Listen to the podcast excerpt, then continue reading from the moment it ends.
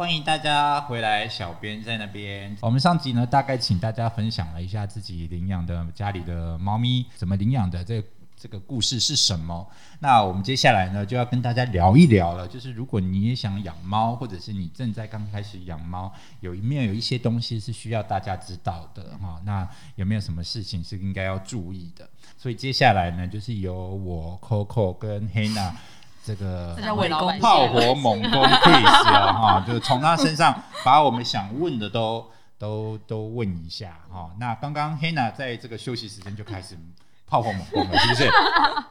对呀、就觉得身边出现兽医师，很多问题想问。对，那也表示说我们家里的猫问题，各式各样的问题都不少了哈。你刚才问的问题是，哦，就是因为很多人领养前他也不见得真的会去做功课嘛，那但是现在领养人都会开条件，就是说啊你要确保他要带去结扎什么的，但身边就真的有那种朋友想要领养，他会觉得说我为什么一定要带猫咪去结扎？你又不是猫，你怎么知道它为什么要剥夺它就是快乐的权利？我是不知道一只猫自己在家是能多快乐啦。哦，反正就是，所以他们以要两只，会有一些要两只。呃，两只猫就会太快乐 所以会有一些这样子的疑问，所以也是一直很好奇，想要请教兽医师的专业意见，就是猫咪到底结扎不结扎，对猫咪本身会有没有什么样的影响？嗯，我们从很简单的呃生物体里面的器官来看就好了。你看生物，体里面的器官，嗯，好，我们讲猫哦，我们不讲人。我们心脏可以打血液嘛？我们可能会有肝脏、有肾脏，他们都有自己要做的事情。那呃，生殖器官这件事，生殖器官它在身体里面的重要性的话，其实在它过了繁殖年纪之后，其实它变成是一个呃英雄无用武之地的了感觉。。解那所谓的繁殖年纪是几岁到几岁呢？对猫而言，猫咪的话，其实它们大概在五六个月左右，它们就性成熟了。嗯所以呃，可以繁殖的年纪大概从五六个月开始就会开始繁殖。那可是因为呃，猫咪它们的寿命大概只有人类的四分之一，我们人类活到七八十岁，其实都是很常见的。是。那猫咪的话，现在已经活久一点了，可能到二十岁的猫咪也也蛮多的，到处都可以看到。可是它这样跟人类比起来，它其实就是少了少了，哎、不是少了，哎、对，是少了四分之一嘛，对，所以其实它们器官老化是的速度是很快的，所以呃，可能到了呃，可能四岁、五岁甚至七岁之后，这个这个繁殖的生殖的器官其实它就没有太大的用处。是，可是它没有用处，它在身体里面，它还是它还是需要吸收养分，是那它有可能会变得不健康，是比如说它可能会发炎，可能会癌化。是那呃，这些器官它发炎癌化，通常是比较容易危及生命的一件事情，所以呃才会有这样的一个说法，是说，那与其呃我们也没有要那么多的猫咪，那它的年它的身体也呃也可以的话，我们不要让它负担这么多的风险的话，其实是可以考虑让它早期结扎。嗯那早期结扎对母妈来说，呃，已经有很多的证据显示，它可以免除掉，比如说像是卵巢或是子宫蓄脓这一类的癌所以症或是发炎的母猫而言风险。是好的，呃，我们会认为它的利大于弊，是。利大于弊。公猫呢？对，那公猫的话，公猫呃，当然它也有可能会有癌化风险，比如说像是睾丸癌这样的问题。那但是相对来说，它的呃发生率跟结扎的时间没有那么直接的关系。那呃，只是说公猫，因为它们在发情季节的时候，它们可能会比较有攻击性，嗯，那它们可能会占地盘，那可能会呃喷尿之类的这些问题。那这些问题对于一起呃生活的人类来说，经常是比较大的困扰。对，但是结扎了之后，它少了这些性荷尔蒙刺激的话，其实有蛮多的比例都获得改善。那所以呃，对于主人来说，它是一个可以考虑的方案，这样子。嗯，对，老张是男生，对不对？老张是男生，但因为那时候就是上一集有提到嘛，我们他是在中途那边领养，那那时候就已经做了 TNR，所以他有被剪耳朵，所以那我们家前面那一只吊嘎是因为阿姨两两个大两个多礼拜，就是小猫咪两个多礼拜的时候就捡到的。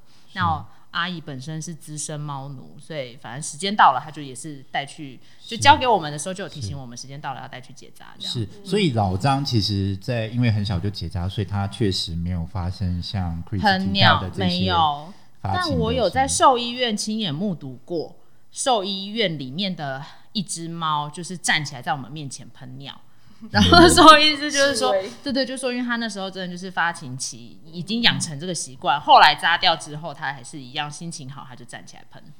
嗯 为什么要站起来喷？我不。可是真的是站起来喷哎、你说前脚站起来，他就是第，就是他就是站在墙壁边，然后他就是真的这样子站着，像人然后就很像人上厕所，要要吴曼特示范一下吗？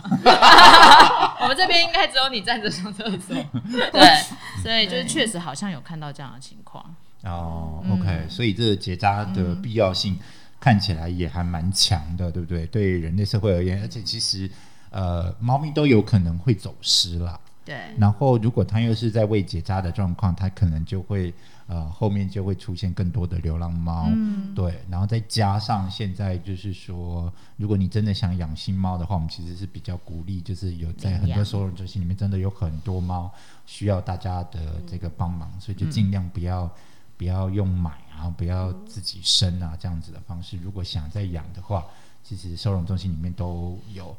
我们其实是蛮鼓励大家也养成猫，但是有些人喜欢养小猫咪嘛，哈。那呃，如果你真的很想要养小猫，我们其实，在季接下来的季节，其实大概又要看到幼猫了，对不对？其其实我觉得幼猫 一年到头都还蛮容易看到的。不是，大概是在这个生长季节后才比较容易发现的。母猫它的发情季节大概从春天开始到秋天这段期间，它都是、哦其实蛮长的，对，都是、都是它们的发情季节。然后，但它们的怀孕的天数其实又很短，大概是两个月左右，它就可以怀完一胎，然后开始生小孩。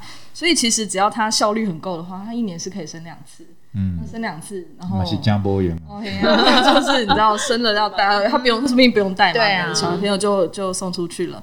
所以其实猫咪繁殖速度是是蛮快的，所以如果没有好好的控制的话，很容易很容易就失控了。是，所以如果你是想要养小猫咪的，哦如果你有这个特殊的需求，对，因为说真的，照顾上其实是蛮不容易的，而且个性你必须要陪着它一起发展啊，哈，那猫咪将来的个性会是怎样，你也不知道。而且小猫有时候小时候很可爱，长大是不是真的一样可爱？好，这个又这我刚刚在。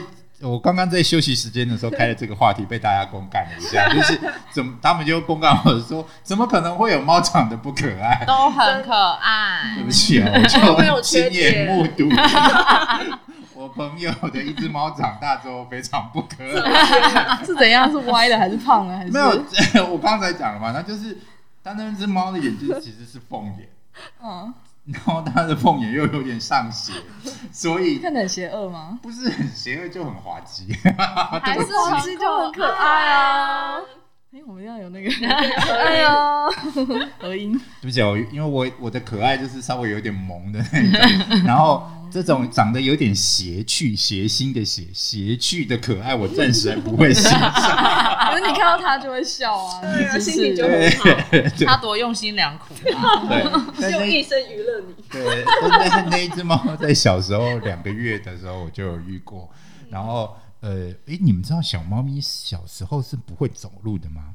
它会这样跳，它们是用四只脚，用像像弹簧床呃弹弹，就是 弹簧床就是弹来弹去，他们是短音短音短音短音，他们不会一脚一脚这样子走，他们其实根本上是用跳的。啊，我觉得小时候的猫那个两个月的时候，哦，这个实在是太可爱。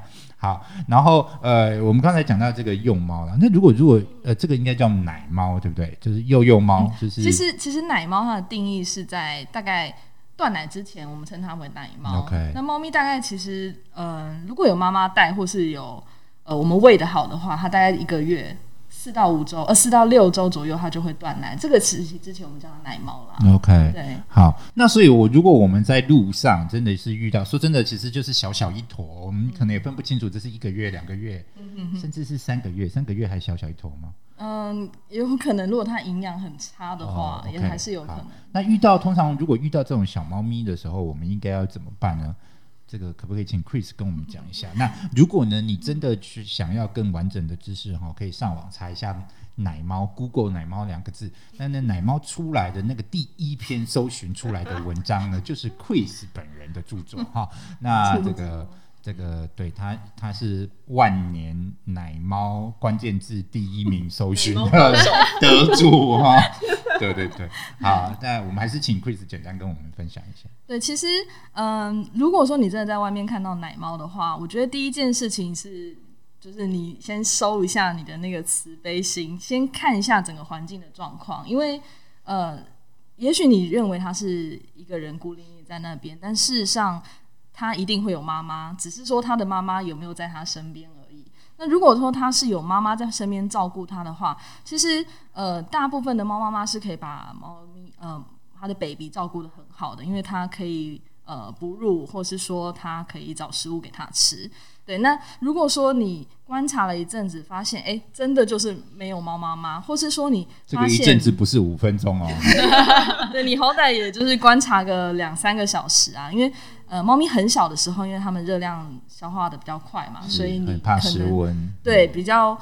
呃，可能如果说是奶猫的话，你可能两个小时、三个小时你就要守卫一次。所以如果说你观察一下这只猫咪，哎，过了一两个小时都还是呃一个人孤零零在那边，或是它很明显它就已经垂死了那个状态的话，那这时候我们再出手去救援它，这样子。嗯，对，嗯，了解。好，然后通常也就是说，人也不要随便去碰这个小猫咪嘛，对不对？这个留说母猫会排斥人留下的味道，这是真的吗？嗯，我觉得，我觉得这个是蛮多呃，在外面流浪动物它们一个保护的机制，因为呃，外面的流浪动物它们难免会比较有警觉性一点点。如果说今天我们残留了一些气味在小猫的身上的话，它很有可能会觉得这个环境是不安全的。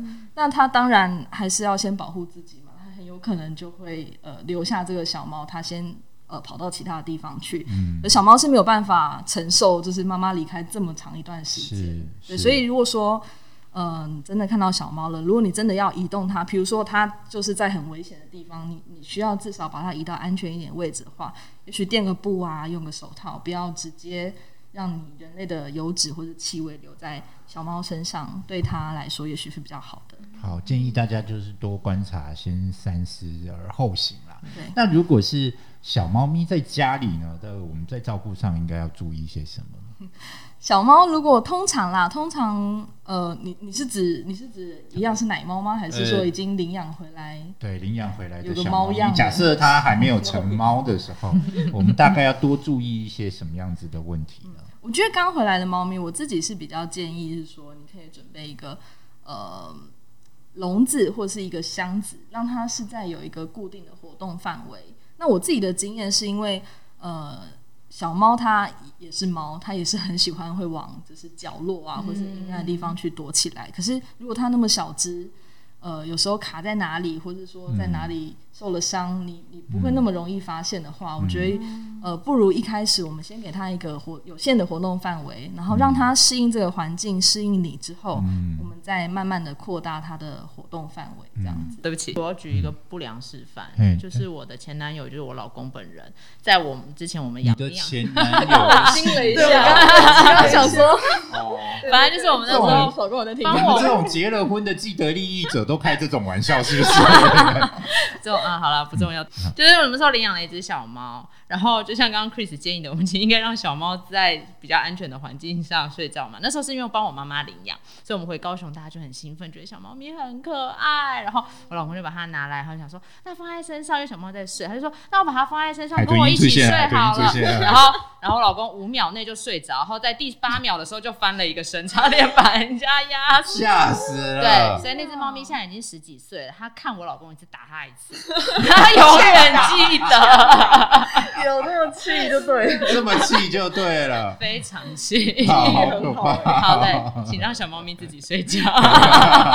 我们刚刚讲到，就是小猫咪如果到了这个家里，然后要特别就是注意一下它的空间呢，因为说真的很小一只。可是我真心觉得，猫咪不管多大，你要真它要真的让你找不到它，你真的找不到它呀。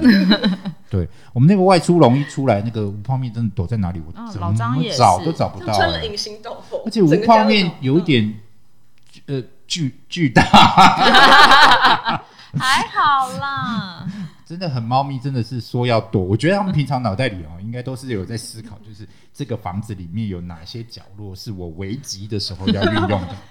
他很能塞金呀龙，出现的时候，对对对对对，他其实都有打他算规划好好路线了啦。对对对对，然后我记得在在呃，因为说真的，我们的工作常常跑来跑去嘛，哈，然后以前就是呃，有时候出差要出国的话，就比较长的时间，所以我有一次就把呃无泡面就丢在朋友家，就请朋友照顾，然后那个朋友呢，在 在第呃，就是我出国降落的时候，我就看到他的讯息，他说无泡面不见了。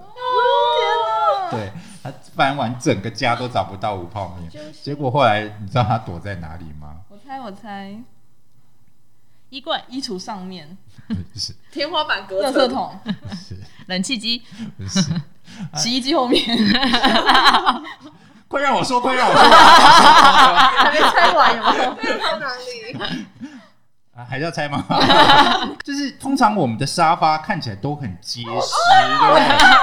在里面吗？对，它在两个 cushion 的这个神秘空间里面，它就是有一个不知道你为什么，你根本都不觉得那里有空间，但是猫就是躲得进去，而且在那里面。然后他说，当他发现的时候啊，有点惊悚，就是他突然发现那两个坐垫的中间有一个猫头，一直盯着他看。哎，我觉得很奇怪，对，就是猫真的很厉害，而且他们会分辨，就是我今天是要躲在比较容易找到的地方，还是你会找不到的地方，对会分辨轻重缓急耶。对，真的很厉害，对。塞，然后我家的猫其实是有一点爱跟人家聊天的，爱聊天型。对对，它其实是爱聊天型的。对你家的猫咪呢？我家的猫咪是我很爱跟它聊天 我想大家家的猫咪应该都有同样的困扰，不想跟我们聊天，对，不想跟我们聊。我觉得，但我觉得啊，我这样做其实是有一点成效的，因为我嗯都会每次一回到家看到猫咪，我就会开始跟它讲话，就一开始会跟它喵两句，但是后来我会想要讲我想讲的话。那我觉得久了之后，猫咪它是真的会跟你回应诶。嗯，虽然虽然它呃可能回应是在骂我，也不一定，我不是很确定。就说你麦克够，你麦克够啦，在啦在啦，麦克够。但是我觉得这是跟猫咪一个还蛮好互动的方式，就是我觉得它有时候需要你的注意力，所以我觉得我对着它讲话的时候，它呃三炮会满足一下自己的心理的感觉。是是，啊，我们家的猫因为是真的很爱跟我聊天，然后我其实真的都听不懂它在讲什么。那你有装懂吗？当然一定要装，怎么活下去？都已经相处这十几年了，对不对？好，我知道。对，对，然后其实它的，那我其实就时常会想说，它会不会现在其实是在跟我讲它哪里不舒服？对，那可是猫咪是会采取什么样子的方式去表达它的身体不舒服吗？我觉得比较少看到它主动来跟你喵说它不舒服、欸。哎，我觉得大部分的猫咪它们不舒服的时候，可能还是会躲起来。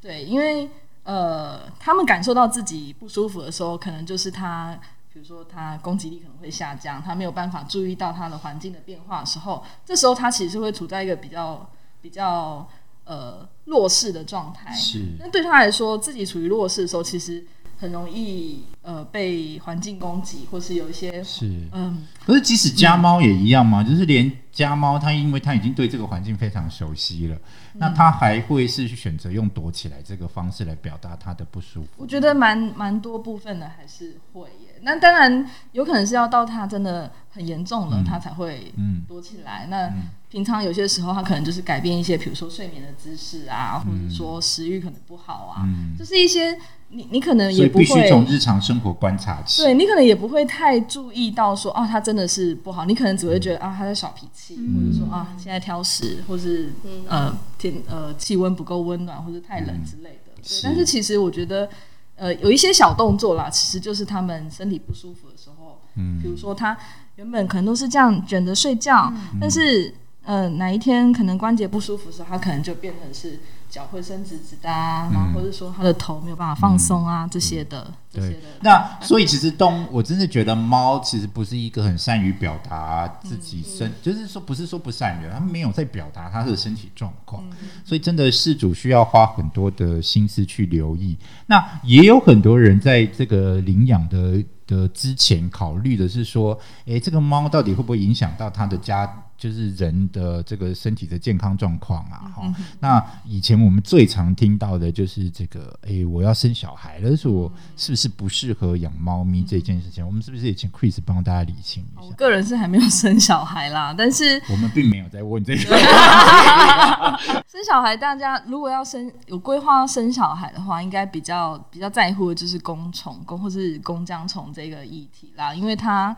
呃有可能会感染到人类呢，造成小孩的一些呃先天性的一些疾病。那可是嗯，其实猫咪的很多的一些寄生虫疾病啊，它们呃虽然说是所谓的人畜共同，就是说猫咪会感染，人也会感染，可是其实它们都是可以透过很简单的一些预防预防方法，我们就免除了这个风险。是就比如说，呃，我们环境清洁有做好，或是说我们了解到以弓浆虫来说的话，它呃感染弓浆虫的猫咪，它们会排出这个寄生虫的虫卵，那这个软囊有可能会。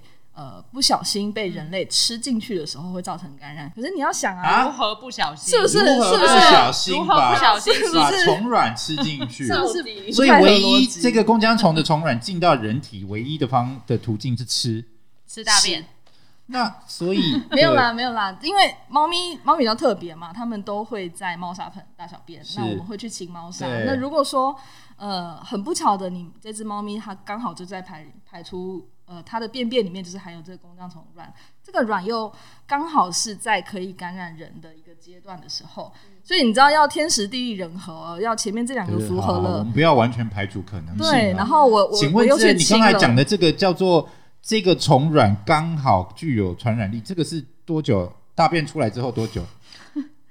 这个我要 Google 一下，要我 Google 一下的，但是不是很长的一段时间呃啊，？总而言之，它就不是说它它感染之后有一个特定的期间是这个虫卵才具有感染力，所以不是说这只猫它带原弓虫就是然后永远的大便都有攻对击力，不就是不是攻击力、感染力、感染力，，对，不是不是这样子的，所以。呃，你前面两个状况符合了，你还接下来还要符合的是你你是孕妇去清猫砂，嗯，然后还要符合你这个孕妇卫生习惯不太好，清完猫哦，砂也就是后，洗手，就是必须是怀孕状态了，对不对？如果她已经生出来，那个一样没有攻击能力。已经生出来，它就不是孕妇啦。是我的意思是说，对小孩子，如果是小孩子接触到小，这是不会影响的。你必须是他在胎儿对，是胎态，儿状态，然后透过妈妈这样子才能没错没错。但是如果是小孩子，可能就是其他这个这个担心，到底是从哪里来的？是嗯，这这是要多么不容易啊？不还是我们脑袋太简单了？或是或是说大家可能没有这么细的去看说它的传染的这个途径是有然后就多么的把这个问题复杂。放大了，对，因为因为你一想到你你只要看两个关键字嘛，孕妇，然后弓虫。流产好了，对不起，三个关键字，你只要看到这三个关键字放在一起，那你你当然很直观就会觉得说，好，那那我不能养猫。哦嗯，OK，其实其实是有很多个层面是我们可以去预防的。是。嗯对啊啊，反正本来就应该猫砂都是男生亲嘛，只要都叫老公亲对猫砂就叫男没事生亲就好啦。了。我以为你要说本来亲完猫砂就要洗手，我以为这才重 对不起，我想的更高阶一点，就是你们为什么不趁机规定你们的老公就是这个负责亲概念那猫？我们就是独立新女性，没办法嘛，就是要自己对清。对我没有想到这么简单的解决方案，就 是对谁亲完猫砂不洗手？对，是是是，卫生很重要啦。其实大家对于这个疑问啊，你你你周围的家庭兽医师，他们都可以给你很好的一个咨询。嗯对你与与其去问谷歌大神，你不如就呃带猫咪打预防针的时候，把你的疑虑跟医师讨论。其实大部分的兽医师他都是可以给你很正确的资讯，不用自己瞎猜。是是是，那也不用因为这样子，就是所以我们都知道了啊。下次如果你的朋友啊有人因为啊说要怀孕了要把猫送走啊，你就可以从他后脑勺给扒了去，啊给它猫下去。猫就是想说这这这个这个错误的知识说你也这不是叫老公亲猫砂就好了吗？对就这样回他就好了。对呀、而且本来就应该是老公亲猫砂了嘛。哦，好，糟糕了，糟糕，我又要被男性。如果我们有听友的话，讲的自己好像很多收听户一样。好，那关于猫的这个健康问题，最近小猫咪有什么困扰吗？还是它除了就是个性比较？活泼调皮，对对对对，对就是蛮蛮。请问扒喜欢扒它的长辈有？想黏着它的长辈有药医吗？可是我对哦，不好意思，我偏爱大猫。啊我觉得大猫你怎么可以？公开说我爱大猫，对，小猫小猫在听怎小么哎、办？对把我啊，都捂起来。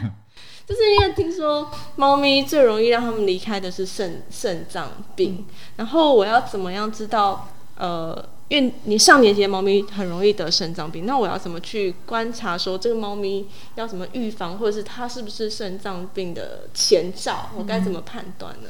其实我我们前面有讲到说，因为猫咪它本来呃它的寿命就比人类短嘛，所以你看我们人可能二十岁、三十岁，用多少年这样子？对我们我们就会想到说我们要做一次健康检查。那其实这个观念也完全可以套用在呃猫咪身上。我们你要如何提前知道猫咪有没有这样子的风险？那当然就是我们定期帮它做健康检查嘛。那猫咪的健康检查其实现在也已经呃非常的完善，它包含了很多的项目，包含呃抽血啊，或者说超音波啊，或是 X 光之类的各种的，从不同的层面去了解说这个猫咪它现在有没有可能是有疾病的风险，还是说哦它现在的呃身体是不是呃太胖啊，或者太瘦，这些都是我们可以得到的一些资讯。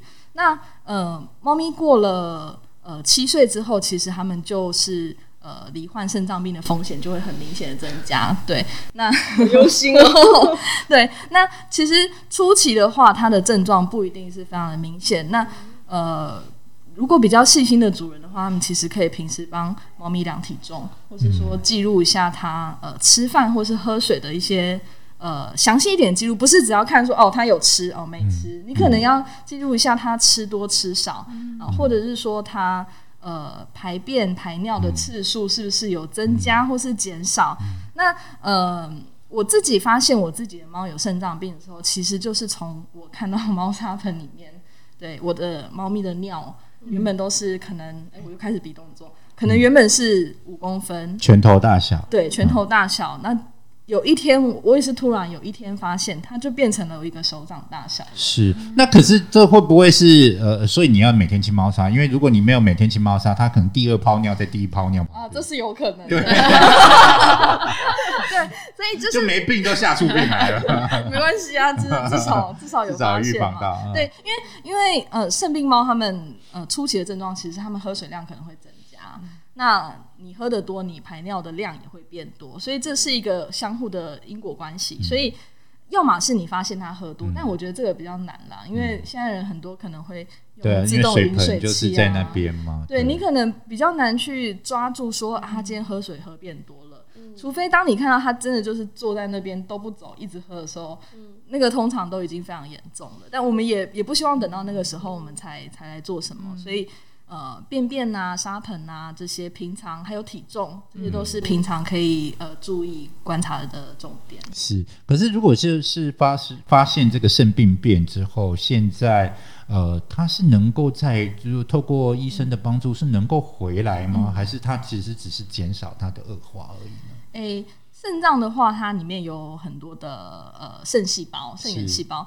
那其实呃，它是一肾脏一旦它开我们说开始损伤了时候，它其实就是功能下降。那这个功能下降就是这个细胞它会死亡，死亡的东西是没有办法恢复的。所以肾脏病对于猫咪来说，它是一个不可逆的疾病，就是说我们只能够让它不要呃伤害越来呃伤害的那么快。哦，对我们可能可以减缓这个肾脏伤害的速度，但是我们没有办法让它回到健康的状况。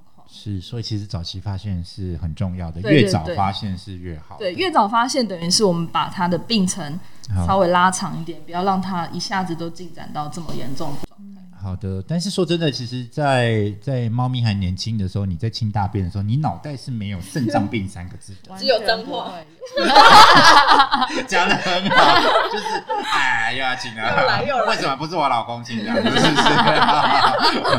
对，那呃，所以我我倒是觉得，就是说日常的观察，说真的，我觉得这个有一点违反人的常态了哈。有时候尤其就是用英文讲，对不起，这句要用英文讲的，就是 you don't know what you don't know 嘛，对不对？就是你不知，你不会知道你什么东西你不知道。对，我这个翻译非常好。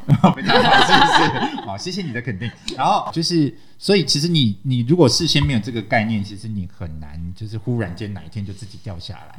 所以真正讲的还是是这个台湾完全还没有建立起来的，就是动物的健康检查这一件事情。好、那人类呢，或许是因为有这个健保制度，然后人类或许是因为有这个公司行号的这个上班这件事情。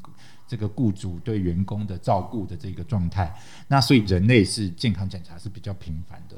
可是猫的健康检查，这个在制度当中其实是目前还完全没有。那也就是说，透过健康检查，然后让别人来提醒你，你的猫咪狗狗有可能什么样子的状况哈。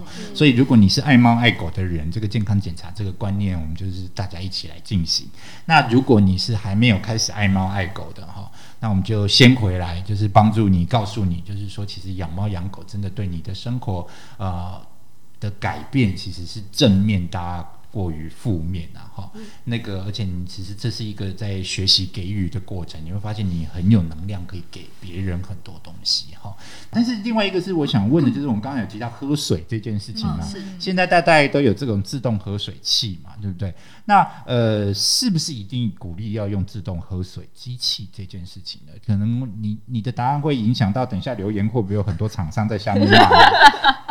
我现在厂商超多的，嗯，我觉得啊，猫咪愿意喝才是唯一的重点。是你当然，如果你有非常嗯非常厉害、看起来非常 fancy 的饮水器，猫咪愿意喝，那当然很棒。是。但是如果说你的马克杯猫咪也喝的话，马克杯也很棒。是，所以不在于。所以如果你的猫是爱喝你马克杯里面的水，就是爱喝你的水的，你就放十个给它。放家就这么干。OK，到处放。呃，我观察到无泡面是不太喝我马克杯里面的水，就是我的水杯它不会去碰。但是它的水以前啊，就是一开始是放水盆，它的水盆啊，如果你用那个光线去看，上面有任何一点点东西，它其实是不喝的。对，所以我后来也就是换成这个流动的水的机器，而且目前已经换到第三个还是第四个不同的品牌去了。对哈，所以然后那个，呃，如果有人需要二手的，可以请跟我 在下面留言，在下面留言。它想给水量，它是固定装了之后，它就会只是是会循环，所以还是可以知道它大概喝掉多少水吗？呃，可以观察得出来，因为其实那个是你可以观察，就是大概记录一下大概多久喝多少水。那这其实也是一个记录的方式，因为你说要观察猫咪里面的小小生活的状态嘛。对啊，就嗯，我我觉得啦，每天每天换水其实是一个蛮重要的观点。我不晓得会不会有人跟我小时候一样，就是想说哦，还有水，我就没有要再去帮他加。但是其实空中空气中都有灰尘，对对，而且这样子的话，你也不会去观察它到底喝了多少。所以我觉得大家先。调整一下心态，每天都要帮他换一杯、换换一杯或者换一盆水，嗯，让你也比较容易知道说他突然喝多或者突然喝喝少的变化。那如果你是用马克杯的马克杯喂猫咪的话，那记得要换酒杯，哈，头要塞得进，对，头要塞得进去的马克杯，不一样。对，那饲料呢？你们都是多久？像我，我其实就是我的饲料盆是永远有饲料的。那我其实是养。应该这应该是叫做什么呢？就是成语应该怎么讲？我的好处是因为无泡面，它就是只吃它自己想要吃的。嗯，它其实吃饱了，它就会离开了。嗯，它不会像有一些猫咪是，就是你放多少，它就一定把它啃到完。哦，对，所以我是可以肆无忌惮的就放着饲料在那边。所以你刚才说无泡面这个回家会来接我，不是为了食物，是是真的，因为食物随时都有 这样子。对。那你们的猫咪呢？你们是多久喂一次，或者是什么？我们家不太能放定量，就比如说出，呃，不，不是不不太能一直是满的，比如出远门放，就多少吃多少，对对，就是放下去到我们踏出家门，已经吃完，一直在吃，效率之高，有放就认真吃，属于苦干实干的性格，不能剩，所以我们就定时早上喂一次。然后晚餐时间喂一次，那睡觉前会稍微再给一点点，就是避免他两点半就来把我叫起来吃，要吵着吃早餐，所以就是这样。但大概只能让他们撑到四点左右。是，Coco 呢？我也是让他予取予求，因为他也会吃到他吃饱了就不碰了，吃饱就不哦，我们都算幸运的，对，不对？所以我早上会倒一次，因为我怕就是放久它会潮掉，所以我早上会倒一点点，然后回来我每次都看它大概剩一。还有一喵喵，就代表它其实是够吃，只是它没有要吃。然后晚上的时候再倒一点，这样。嗯嗯，对对对，我家我家状况比较比较麻烦一点，因为我们呃同同一个生活环境、生活空间里面会有三只猫。啊、对不起，因为小小猫它们自己住一个空间，那三只老猫它们是在共享一个空间，所以它们的饲料其实是呃一起吃的。哦，对所以他们没有分自己的嗯，对盆这样子，他们不会认完，就是是。只认饲料，所以呃，其中有一只猫是它只要空腹的时间太久了，嗯。它下一餐吃完之后一定会马上吐，是。所以我必须是让我们家的饲料维持在比较满的状况下，让它随时可以去吃。但是是。其实有观察到是，他们吃饭的时间其实也还蛮固定的，就是早上他们会吃，我到的时候他们会吃一次，然后大概在下午的时候他们又会再来吃一次，然后晚上我回到家的时候他们会再吃一次。嗯。对，所以其实呃算下来，他们一天用餐的时间大概也就是三到四次嗯这样子。嗯对，所以其实其实我觉得还还蛮规律的，那就是是看就看家里猫咪的状态。像你们说，如果说它它会自己控制的话，那那没有关系，就放着让它吃。对，其实我是不太确定我家的猫是几时去吃东西的，但是它就是呃，就是他自己显然都过得吃的很好，自己照顾的没有在担心没饭吃这一件事情。对 哦，对对，那那个，但是就是就像这 Chris 说的，要观察一下自己猫的生活状况。每只猫也有可能像黑拿那个的，就是你放多少，它就觉得它有责任义务，必须要把 它把这个工作做完。这种很认真的 这种性格的猫咪，啊，也有像我们这一种，它觉得它不需要跟任何人交代，它吃要吃多少吃多少的哈。这也都是一种。那除了这个之外，我其实觉得养猫其实很容易给我们很多的成就感。我不知道你们会不会觉得很有成就感？每次无泡面要来挤我的那个两腿中间胯下这个位置的时候，啊，我满就是非常的对，觉得有成就。我。冬天的时候也都觉得很有成就感，因为我都会坐在暖炉前面，然后前面就会慢慢的围着，大家都跟我抢暖炉，然后对对。成就感有没对。有？，我们都会比赛，我跟我老公身边的猫谁睡的待的比较久。我今天早上还在还拍了我臂弯里的吊嘎才才起床出门，然后就给他看说，你看他睡在我怀里。这夫妻俩的情趣有点。Coco 呢？成就感，我会跟，因为我跟我弟一起住，嗯然后我们两个都会故意分很开，然后盘腿坐，然后就、就让猫就是选择选你选，你到底去要它找谁要拍，这样是不是？对，我都输。哎呀，你有那天看他有没有先进去房间里面在自己身上撒猫草？有可能，难怪我都输。哎，讲到猫草，这是一个必备的这个器材吗？因为无泡面，嗯，显然是一个过分理智的猫，它对猫草从来没有反应过。我我觉得不是必备耶，但对，是因为我也买过新鲜的，然后通常比较容易买到的是干燥的。对那有一些玩具里面会故意塞猫草嘛，没有一样有用。我其实也很想看那个无泡面稍微有一点失控，强调这样子。就是很难呐、对这样对对这样对，但是那个失控对猫是好的嘛，因为看起来就是有点失控。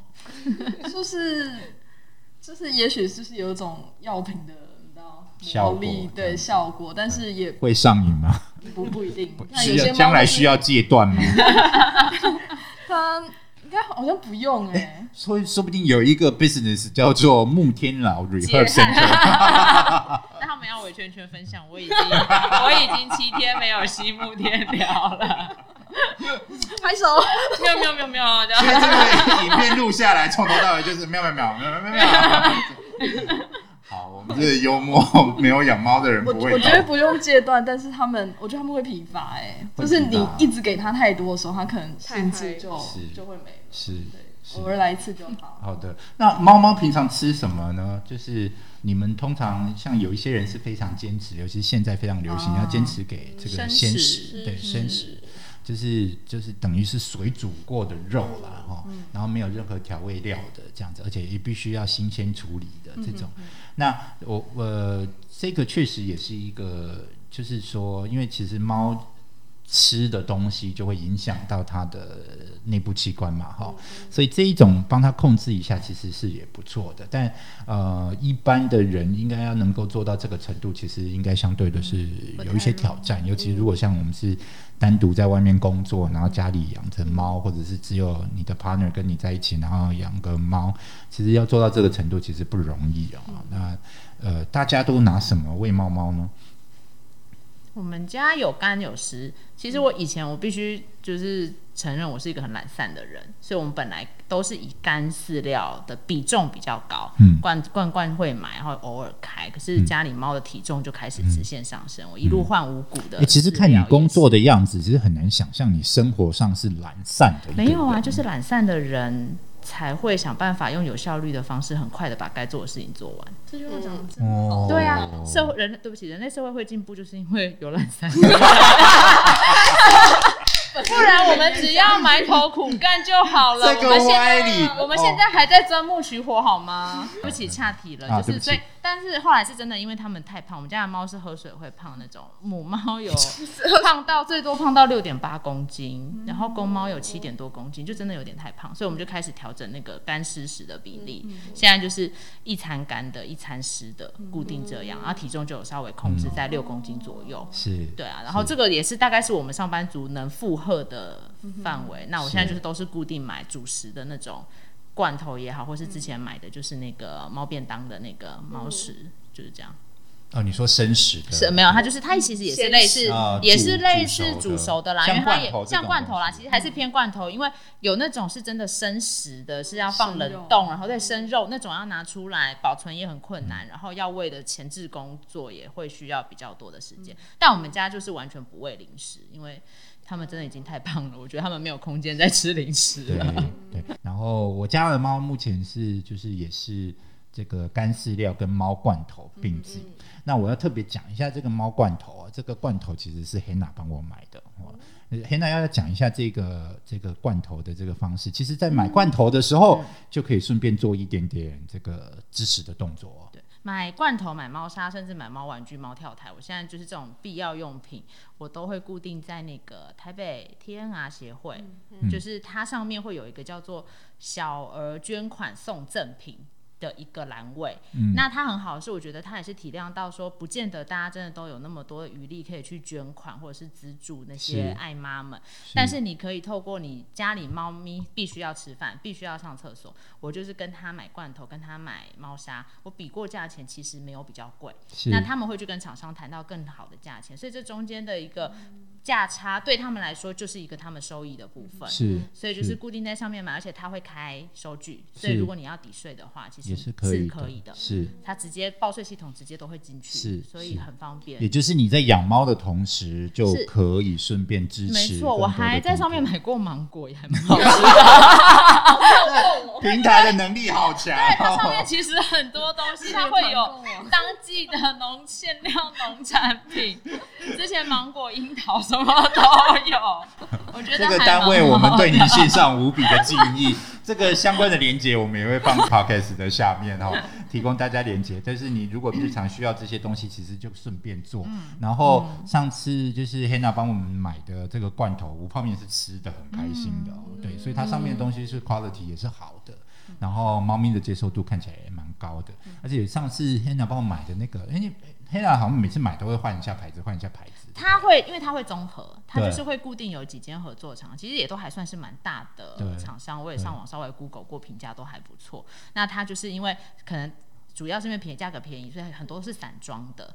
然后所以就是好处也是刚好我买一次，里面可能会有五六种口味，对刚好我每天就换给猫咪吃，对，也不会让它们对太太疲乏。对对，然后呃，所以无泡面真的也是吃的蛮开心，而且它好像就是一次买好几种这样子，嗯偶尔可以换来换去这样子。呃，猫在要罐头的时候其实是蛮可爱的，我必须要说这一件事情。我们家猫会敲碗呢，它要吃饭就会去敲它那个瓷碗，就会这样空空空空。哎、我家我家的猫也会，我我家最早第一只猫，我我我们给它的饭碗是那个，你知道种花下面不是会有一个鸡翅呃，的是是是，那个饭的确快，你们给我放尊重一点。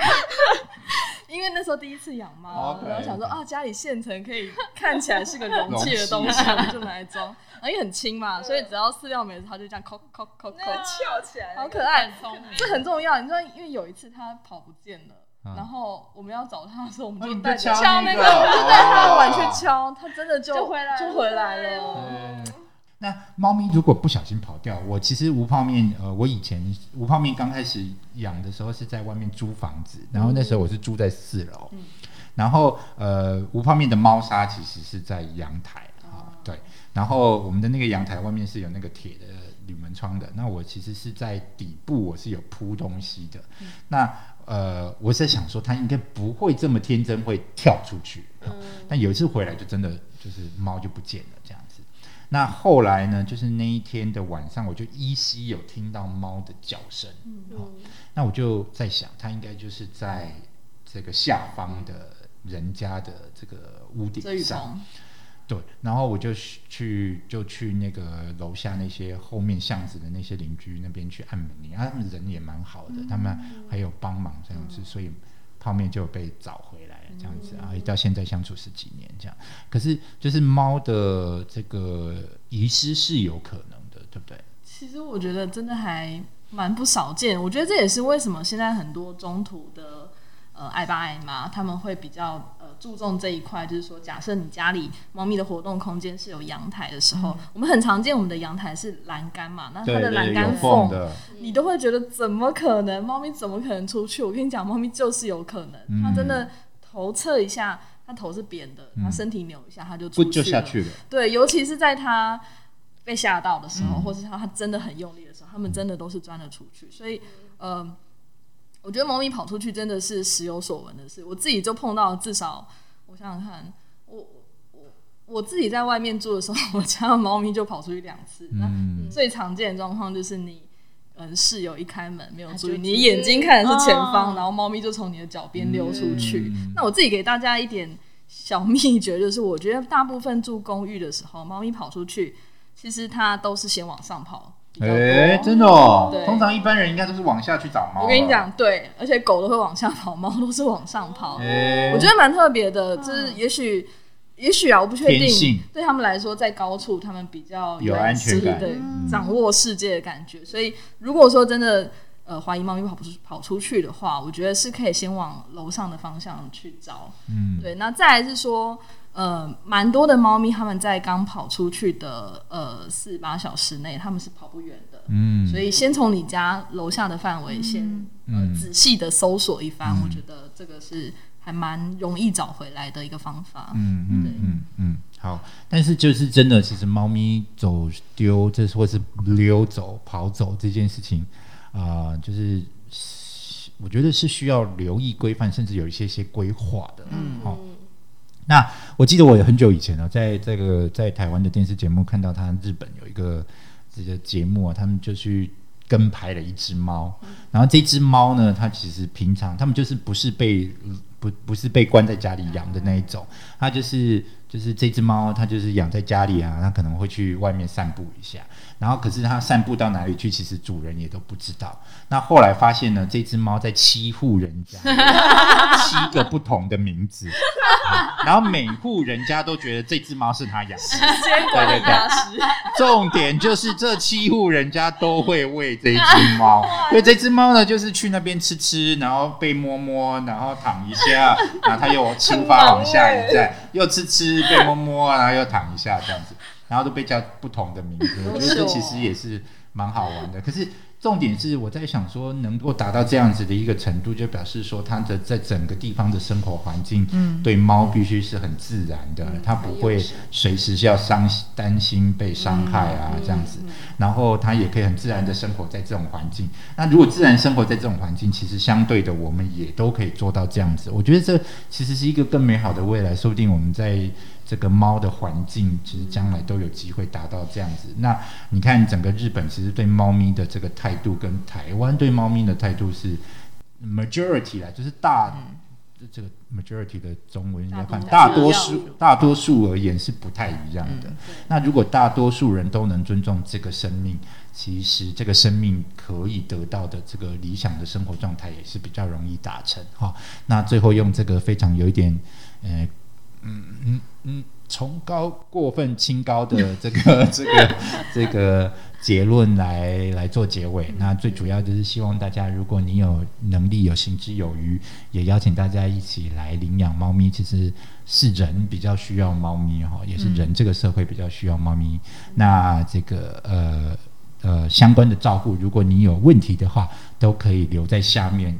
呃，留问题给我们，那我们后续有机会呢，再找 Chris 或者是公司其他的兽医师来跟大家做解答。那我们今天的节目就到这边，谢谢大家。谢谢。